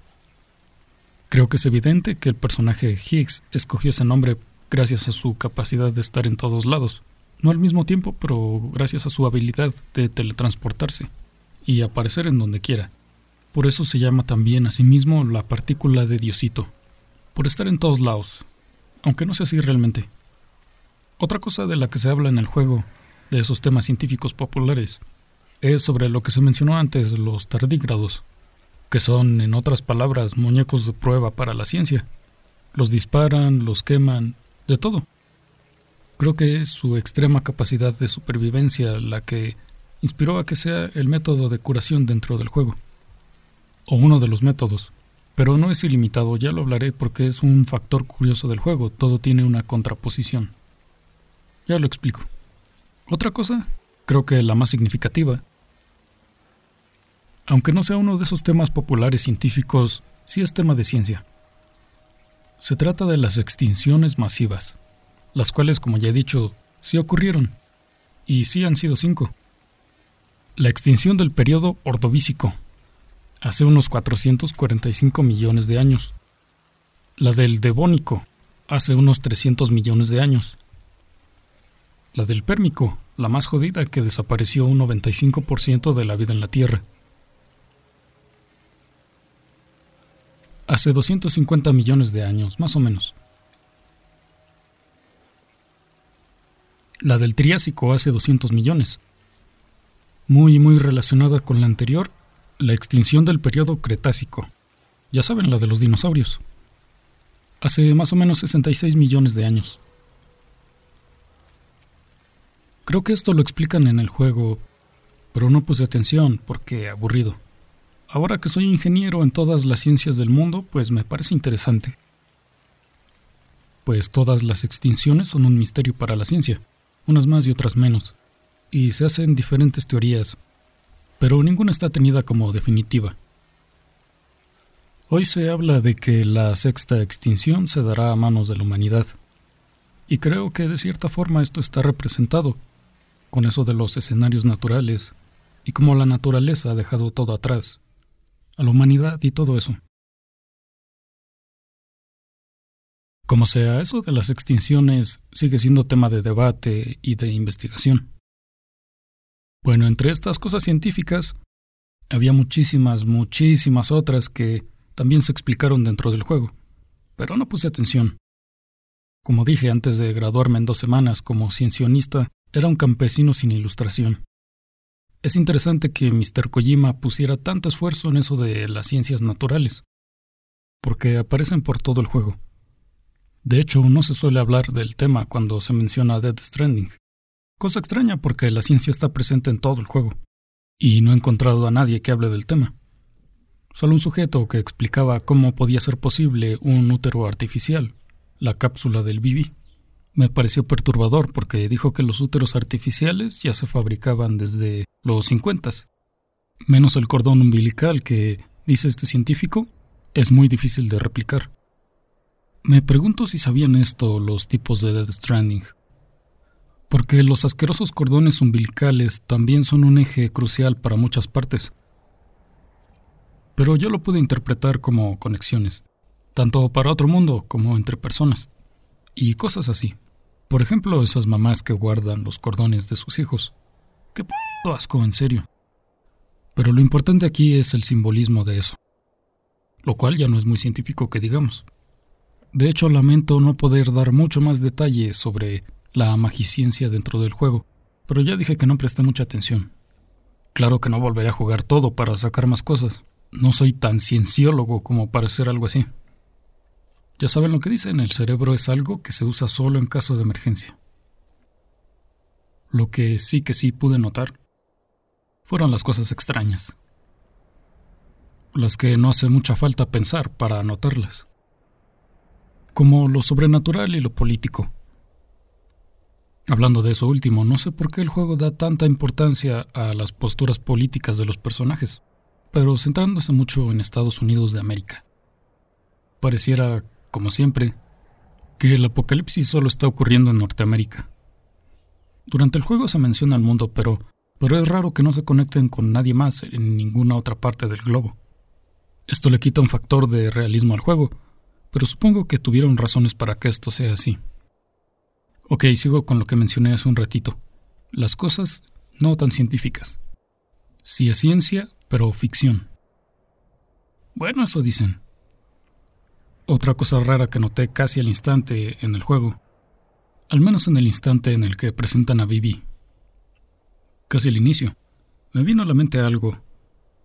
No sé si lo han escuchado, pero muchas veces se hace mención de que los bebés y los niños pequeños, pero sobre todo los bebés, o hasta fetos, tienen una percepción y sensibilidad diferentes, mucho más fuertes y agudas pero ante presentimientos y cosas sobrenaturales. Como digo, nada científico.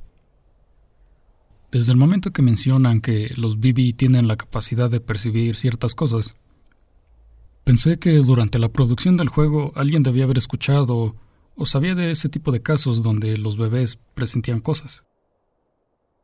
Son, entre comillas, leyendas o sucesos populares que se narran de boca a boca, seguro que hay alguien en la audiencia que ha escuchado ese tipo de anécdotas. También me recordó otras cosas que escuché sobre los bebés, como la conexión que tienen con sus madres mientras están gestando. Puede, y solo digo puede ser. Puede que esto también lo hayan escuchado y, y esto explicaría por qué se induce a la madre a ya saben qué, para no hacer spoiler y derivado de eso el BB tiene sensibilidad a los muertos. Aparte de eso, el juego tiene otros elementos sobrenaturales y chocarreros, como esto de la red chiral, con la que los personajes y toda la gente hacen teletransportaciones, se comunican y flotan. Es algo así como una red de partículas que tienen energía tanto terrestre como sobrenatural, algo así, interdimensional. No lo explican durante el juego, pero es algo así. Es algo así como si el oxígeno de repente tuviera capacidad de transmitir energía o señales electromagnéticas y cosas así. Los protagonistas, pude deducir, lo aprovecharon para crear un super super internet, algo parecido. Ah, también sirve para materiales de construcción. Y está en forma de cristales. Todo es raro, como podrán escuchar. Este material está presente en el aire, a veces con más y a veces con menos concentración. Y algunas personas, sobre todo las que cuentan con DOOMS, tienen alergia a ese material chiral. También está la aparición de fantasmas por todos lados, y gente haciendo desprendimientos astrales, a voluntad o en contra de la misma. Pero hay una cosa sobrenatural que ha despertado mis sospechas desde hace ya un tiempo. Pero dejaré ese punto para el final. Creo que más allá de eso, no recuerdo otra cosa alucinante del juego. Bueno, cómo la gente viaja a otros planos, pero ya lo dije, si lo detallo, hago spoiler. La verdad es que lamento haber tardado tanto rato en actualizar el podcast, porque ahora no tengo el juego tan fresco en la cabeza. Siento que me estoy dejando partes o que avanzo demasiado rápido, pero intento expresar lo que me dejó, de la mejor forma que puedo. Tuve mis razones para tardar, una disculpa. Lo cierto es que sí recuerdo varias anécdotas, y quisiera contarlas ahora. No estaba tan seguro de pasar estas tan pronto, pero creo que es buen momento. Sobre todo porque no se me ocurre nada más que comentar. A excepción de unas mecánicas que olvidé comentar en la parte de la jugabilidad. Afortunadamente las mecánicas del juego y mis anécdotas se mezclan bastante bien. Así que aprovecho para retomarlas. Siento que no le hice justicia a Death Stranding acerca de cómo se juega, o qué transmite al jugar. Resumiendo el aspecto jugable en un adjetivo, creo que sería desesperante. O frustrante. Es lo mismo, pero espera, no cierres el audio diciendo, entonces a la mierda, no quiero jugar algo así. Antes, permíteme explicar este aspecto del juego. En cierto punto dije que Dead Stranding no era un Walk Simulator. Y es cierto, pero que la gente lo llame así o lo confunda con uno, creo que se debe a las pintas iniciales del juego que parece eso mismo, caminar sin más, y eventualmente encontrar algo interesante para hacer. Vale, pues eso. Esas son las primeras impresiones que da el juego. Mirando desde fuera, sin jugar. Esto, como se escuchaba venir, no es ni tantito así. Bueno, un tantito así sí que es. Pero no tan exagerado. A lo que me refiero con frustrante es que caminando para realizar entregas, uno la pasa mal. Ese Sam es un tronco. No tiene equilibrio, sentido de la orientación, ni sujeta bien las cosas. Y, tampoco tiene suerte. En cualquier momento uno se tropieza, se choca, se desliza o se nos cae una caja. Estalla la, estalla la moto, nos aplasta una piedra, etc. Todo esto no es aleatorio, pasa por razones razonables, pero es bastante posible. A mí me pasó muchísimo, demasiado, y es odioso. Pero aquí viene la contra. Afortunadamente nosotros podemos evitar todas esas situaciones. De hecho, hasta depende un poco de nosotros. La dificultad, que tampoco es tanta, está aplicada de una forma muy interesante, que tiene sentido dentro de la historia, del mundo y del terreno. En algún punto de la trama vemos un soliloquio de Sam. Bueno, y durante todo el juego también. Pero en uno en particular menciona que odia las rocas, los ríos, las montañas, los caminos y todo lo demás. A Sam le cuesta recorrer largas distancias, a pie o como sea, llevando cargas pesadas a puntos de difícil acceso. Eso es lógico, a cualquiera le costaría mucho esfuerzo. Y en mi opinión, eso está casi, casi perfectamente representado. Debemos controlar el equilibrio, el peso de las cosas, buscar caminos tanto planos como elevados, pelear, evitar explotar, cuidar las mercancías, en fin, muchas cosas. Nada de eso es demasiado difícil, todo se da casi por sí solo, o por inercia, o más que nada por lógica. Uno presiente todo lo que debe hacer, incluso lo que podría hacer, y si no, queda claro en la interfaz. Esa es otra cosa curiosa de Dead Stranding. La cantidad de opciones, posibilidades y deberes o mecánicas es abrumadora. Lo es si se intenta memorizar y aprender todo. Pero es increíblemente fácil aplicarlas si seguimos nuestra intuición y sentido común, por inercia, como dije. Eso también hace grande al juego, su amplitud, pero por lo fácil que se logra dominar, sobre todo si uno tiene experiencia en videojuegos. Bueno, todo eso fueron anécdotas de alguna forma, porque son cosas que me pasaron, y las expresé como factores del juego, pero ahorita seguiré con más, y narradas más claramente. Antes diré lo siguiente. No lo dije antes, pero por estas razones deberías alejarte a toda costa del juego. Si cuentas con cero paciencia, ya que jugar pacientemente es lo que hace que entiendas y conectes con el juego. Es muy divertido cuando uno le toma el truco y la esencia. Si no tienes paciencia ni tantita, pues hace falta muy poca. No te recomiendo jugarlo porque solo tendrás una experiencia frustrante. Y eso sería un desperdicio. De tiempo, de dinero y de un gran juego. Ahora sí, con esas anécdotas. La primera fue mi obsesión por conseguir un medio o medios de transporte más eficientes que solo mis confiables apestosos. Porque en serio, ir a pie a los sitios cercanos es fácil. Pero gente, ir a partes lejanas del mapa y mal equipado, hombre, eso es duro.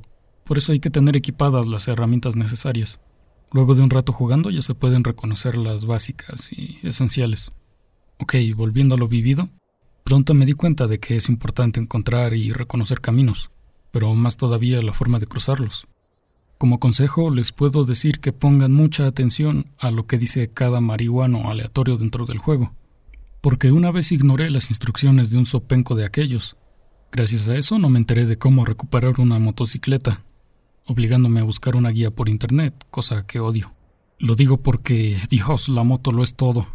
La moto es amor. La moto es vida. Gracias a las motos ya no tardamos medio año en llegar a una esquina. Es cien veces más divertido y mil veces más rápido que ir sobre nuestros estúpidos pies humanos. Además, tiene luces. Eso sí, cuidado. Si damos mal una vuelta, tomamos mal una curva o frenamos muy tarde, puede que caigamos al vacío y explote la moto o se muera Sam. Pero eso no pasa muy seguido. Hay que estar bien tonto para que eso pase todo el tiempo. A mí me pasó. Lo que sí pasa mucho es que las ruedas de cualquier vehículo se atasquen contra las estúpidas piedras. Jode mucho y a veces el vehículo se queda encallado entre las piedras para siempre, y a medio camino teniendo que llevar las cuatro toneladas y media en nuestra espalda, usando otra vez los limitados pies de Norman Reedus por otros nueve kilómetros. Pónganme atención, eso no es bonito, y me pasó más veces de lo que mis lagrimales pudieron resistir.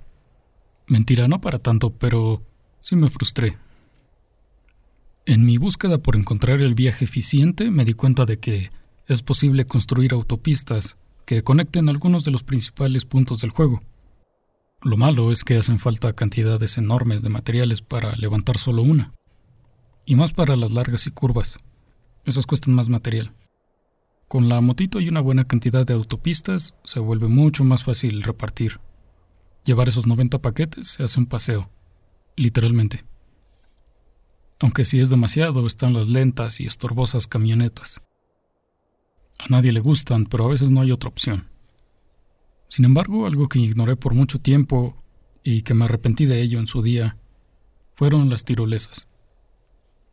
Las tirolesas se consiguen en un punto medio del juego. Son básicamente unas tirachinas gigantes y que llevan al muñeco de un lado a otro, súper rápido, Calculé que a unos 20 metros sobre segundo, por las distancias que marcaba el juego. ¿Que por qué las ignoré por tanto tiempo si son tan eficientes? Pues por un par de razones. Lo primero es que no se veían tan impresionantes a primera vista. Me enteré al usarlas. Y lo más importante fue porque, no sé si leí o escuché mal, pero al presentarlas, me parece que la tipa que las inventó menciona que no se pueden usar con carga, con paquetes encima, vamos. El yo desde entonces hizo uso del famoso meme del chavo del 8. Uy, así que chiste. El arrepentimiento llegó cuando ignoré eso y me di cuenta de que no solo es posible usar la zipline con cargamento encima, sino que podemos llevar unos 300 kilogramos, límite del personaje. E iremos igual de rápido. Me molesté con mi tontería, pero me alegré al ver esta ventaja. Lo malo es que sí, son un medio de transporte, pero no son un vehículo. Es decir, como en cualquier tirolesa o teleférico, se deben construir nodos para que pase el carrito, o en este caso la persona. Eso implica ir punto por punto, conectando cada tirachina hasta el punto que deseemos. Pero una vez eso ya es un alivio usarlas. Eso me lleva a una característica del juego que tampoco repasé muy bien. Las funciones online. Estas y muchas otras estructuras aparecen en otros mundos, de otros jugadores. Es decir, la escalera que puse aquí en Frijolandia en algún punto del mapa aparecerá en el mismo punto para otro jugador en Nueva Delhi. Pues bien, tengo que dejar testimonio de lo que hice, porque me sorprendí a mí mismo. Usando estos zipline, conecté muchos, la mayoría de los centros de distribución en el juego, al menos los principales y muchos en derredor. Sobre todo conecté los más inalcanzables, como los puntos sobre montañas nevadas. Es muy difícil llegar a pie y ni lo pienses con una moto o camioneta. Se atascarán a cierta altura. Colocar muchas de esas líneas me ayudó un montón a cruzar las montañas. Me costó lo suyo colocarlas, pero ir solo a paso de hormiga y por mucho tiempo, batallando contra el clima y los pensamientos, fue agradable. Me transmitió una sensación de nostalgia que pocos juegos o películas han logrado. Así que si alguien que está escuchando le aparece en su juego una enorme red de tirolesas conectando los grandes puntos del juego, de nada. Pero hablando en serio, ojalá la red esté completa para muchos jugadores, porque el sistema online funciona raro. No llegué a entender del todo cuándo aparece una cosa y cuándo no. Así que no sabré si alguien alguna vez logró entender el complejo y útil sistema de rappel que armé. O eso creí porque, poco antes de terminar el juego al mil por ciento, me di cuenta de que un jugador me estaba entregando likes a mansalva por mis tirolesas. Y veía en las notificaciones del juego, tal persona usó tu zipline, tal persona usó tu zipline, seguido de unos cuantos cientos de likes. Así que aquí está mi pequeño homenaje para la persona que logró entender y usar mi eficiente sistema de ziplines. No recuerdo el nombre ahora, pero lo buscaré y lo nombraré. Creo que le tomé una captura. Gracias, Chubby Unicorn. Me llevé un buen susto porque recordaba que había tomado una captura y no la encontré en mi disco duro hasta que busqué y seguía en el PlayStation. Me refiero a una captura de su nickname en pantalla. Solo pude encontrar una, tenía la idea de que tomé varias. Alguna donde apareciera su importante cantidad de likes. Pero no, solo una captura con su nick donde me notificaban que usó mi zipline. Igualmente, pues alguna prueba tomé, ya no me dio tiempo de hacer más. Así que gracias, Chubby Unicorn. Espero que fuera de ayuda. Bueno, otras anécdotas que ya no valen tanto la pena, como bugs chistosos o situaciones que le pasan a todo el mundo. Como jugar el día del cumpleaños, eso es interesante. Si uno hace eso, aparece un pastel virtual más renderizado que la cara del personaje. Y un corte de Mads Mikkelsen deseando un feliz cumpleaños de una forma suculenta. Les recomiendo mirarlo. Lo que sí quiero destacar es mi botadero de horas. Porque en serio que me pasé horas y horas y horas haciendo entregas y búsquedas. ¿Con qué fin? Conseguir el platino de Dead Stranding.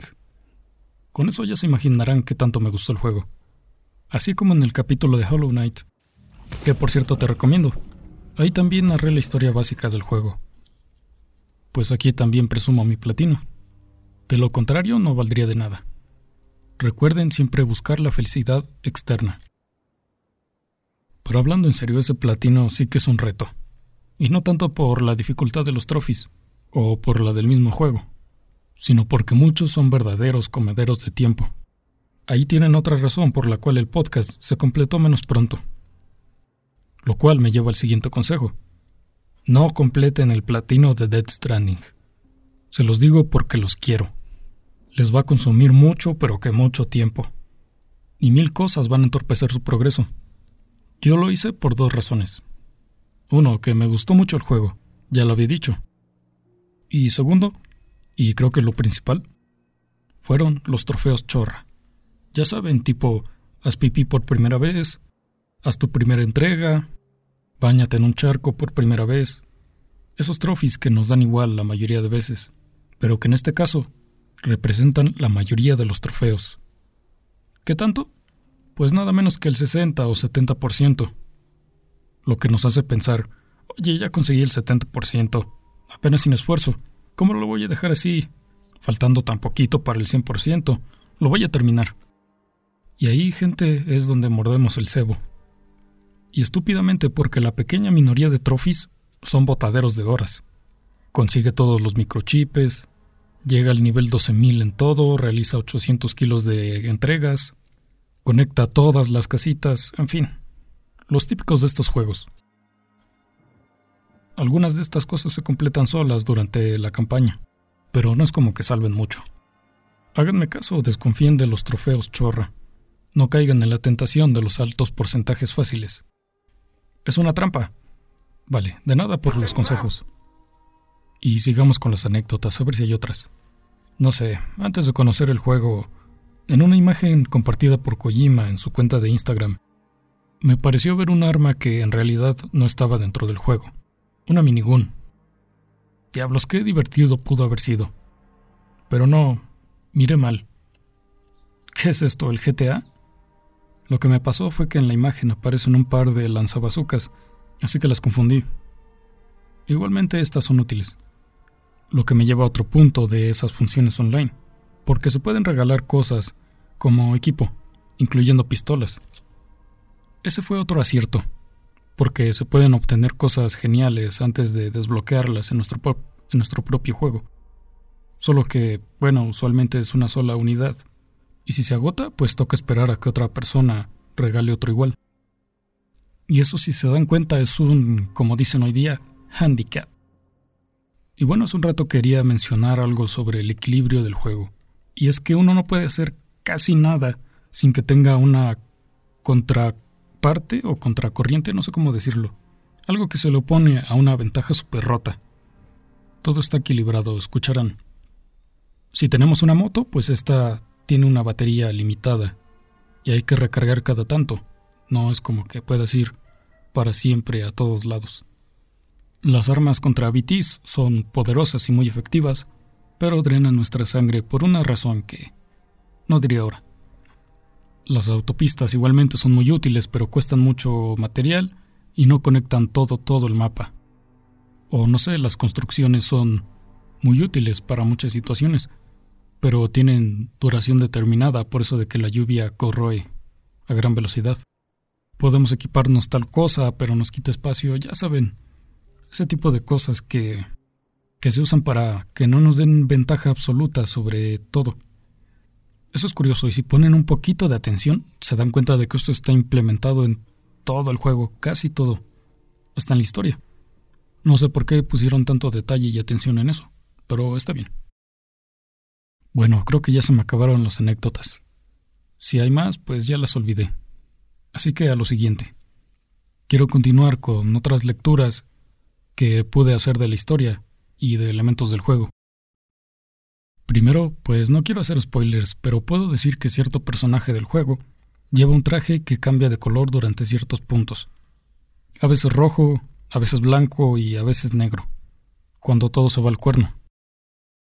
Pues por esas cosas de los significados de los colores, me di cuenta de que la producción quiso darle mucho, mucho enfoque a las emociones y a las conexiones humanas.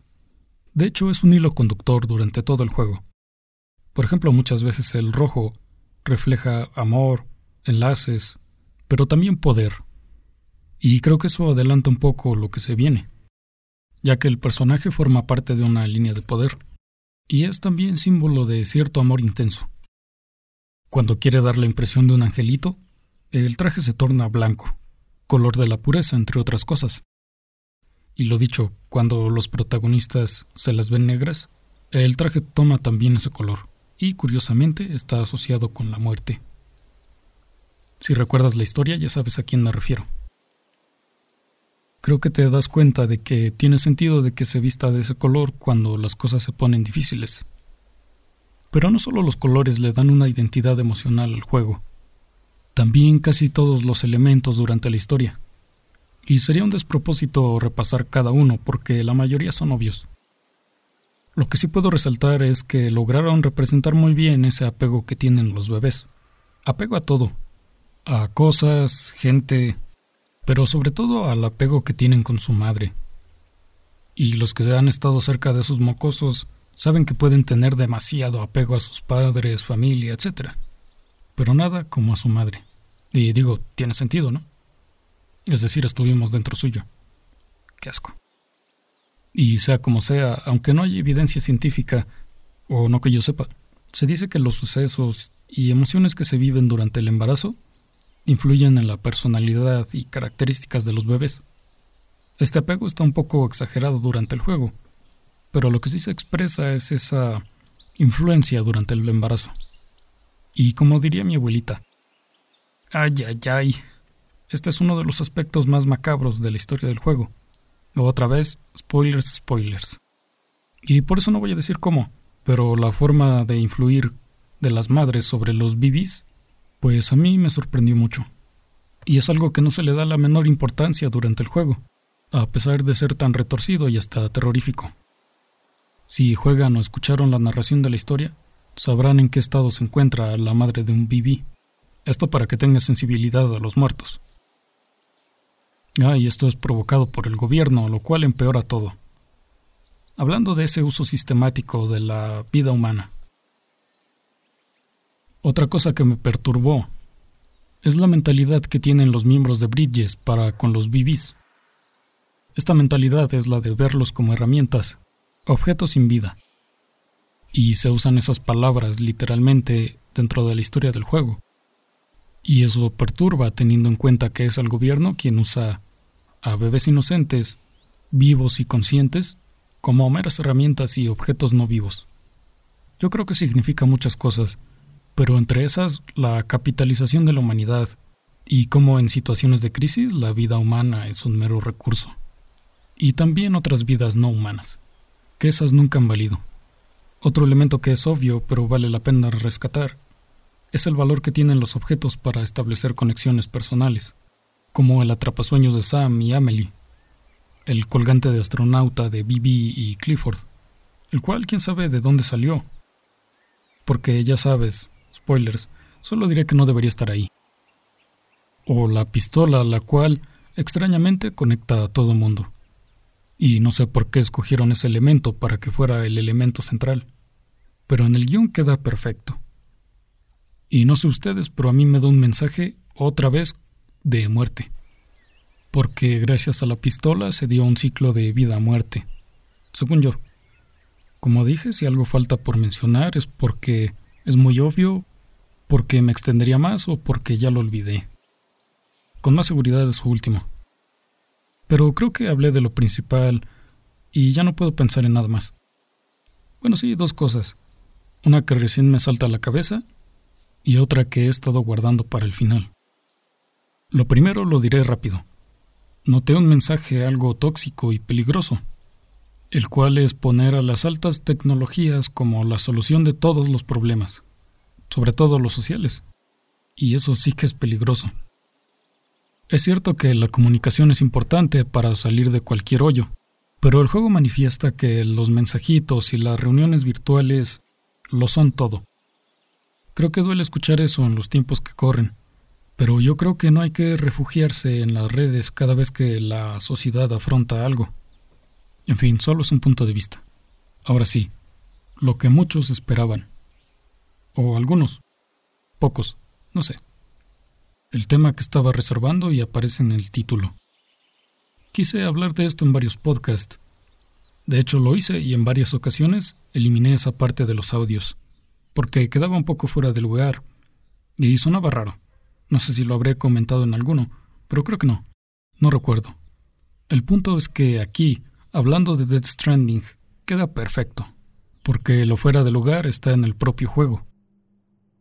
Estoy hablando del misterio del pringue negro. Ese chapapote negro no solo es un elemento presente en todo el juego, también es su propia insignia de presentación e imagen. presente en el propio logo y título. Lo que quiero mencionar sobre este extraño éter negro es que cada vez aparecen más lados, representando siempre cosas similares. Desde hace un par de años he notado que el pringue negro aparece en varias obras. Por ejemplo, en la famosa serie Bojack Horseman, se utiliza para representar el vacío, la culpa y la oscuridad de los personajes. Voy a evitar los spoilers porque sería uno gordo, pero digamos que el chapapote aparece en otro mundo, con la misma consistencia viscosa de líquido negro. En otra serie, también producida por Netflix, Ares, la gente dentro de una secta vomita ese líquido denso y negro, siempre tras hacer una cosa jodida y sentir culpa. Por cierto, Boyack también la vomita en cierto punto. En Ares este líquido proviene de una entidad sobrenatural, de la cual no se sabe mucho. Otra representación que vi de esa cosa fue en los X-Files, donde una forma de vida extraterrestre invade los cuerpos con esa forma, la del fluido negro.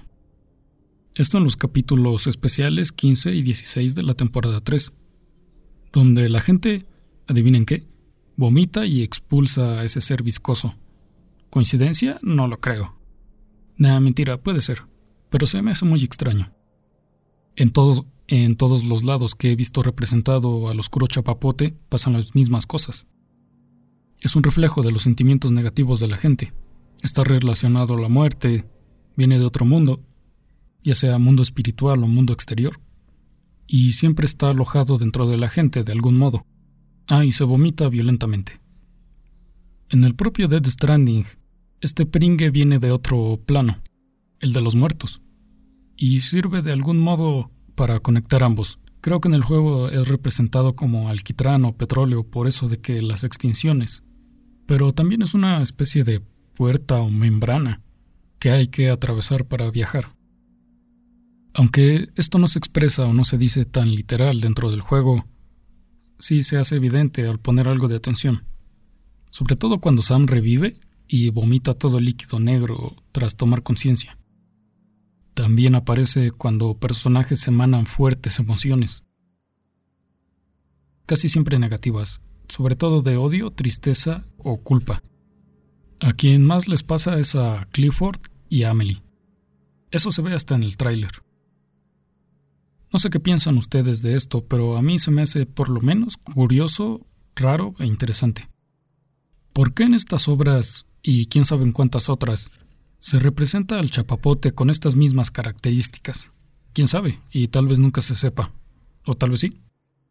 Cosas raras aparte, creo que ya terminé de destacar todo lo que noté dentro del juego.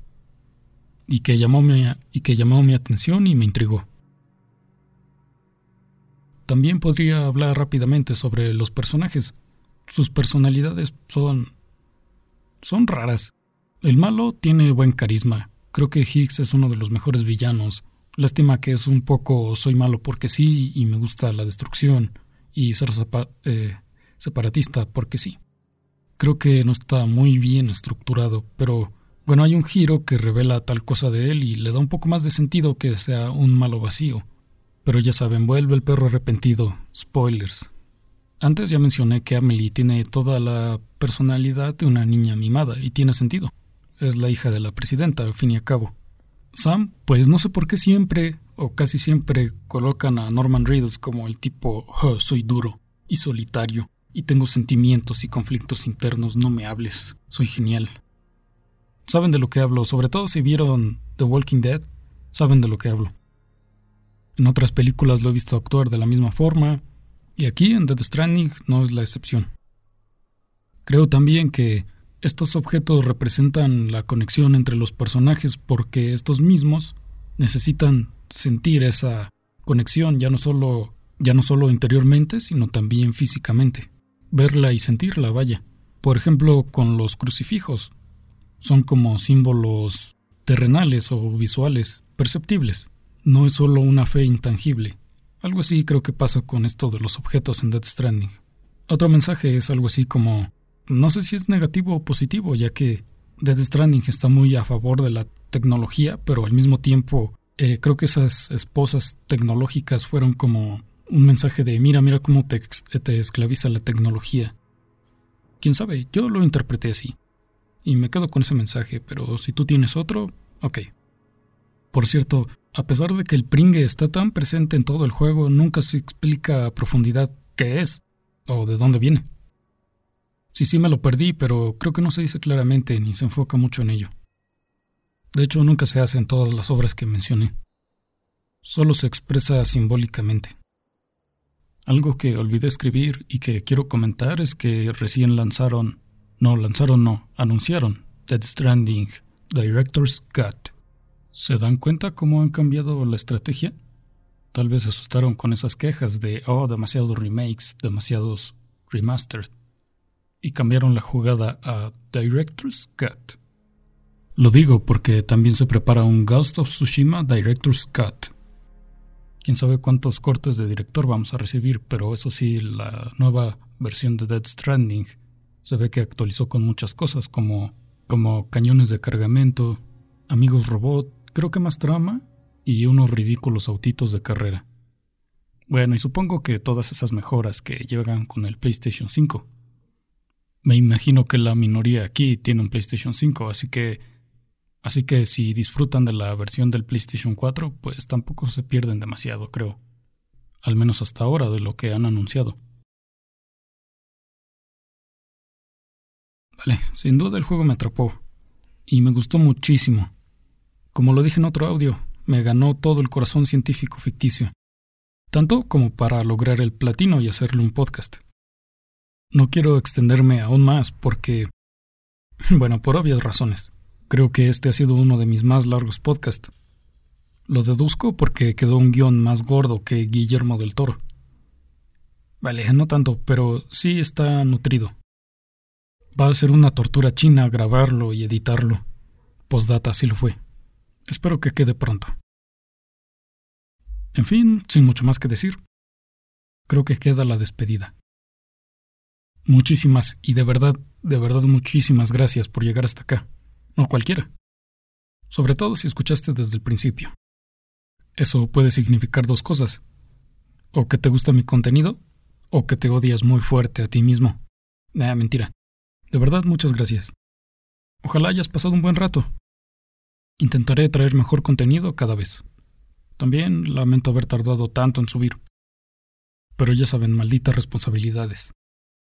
Lo que sí adelanto es que por ahora estoy en un tiempo libre, eso creí cuando estaba escribiendo el guion, pero se me echó todo a perder. Vamos a decir que de vacaciones. Así que podré traer otros podcasts en mucho menos tiempo. Y eso sí lo digo en serio. Pronto. Y esta vez pronto de verdad. Y no pronto dos o tres meses. Prometo que será bueno y vendrán cosas interesantes. Así que, adiós, hasta la próxima. Tanto parloteo fue entregado por Suber. Adiós, cuídense y malditos autos y perros. Nos escuchamos a la siguiente. Oh, espérate, no. ¿Sabes qué va a cerrar este podcast? Una increíble canción, la que más me gusta. Mi favorita antes tenía otra de Horror, pero al escuchar esta, derrumbó todas las que me gustaban antes.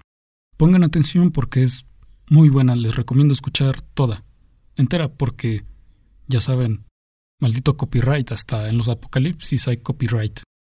Sea como sea, los dejo con Half Asleep de, ya lo dije, Low. Dentro de muy pronto, y recuerde, no toquen la antimateria porque hace catapunchis. Bye.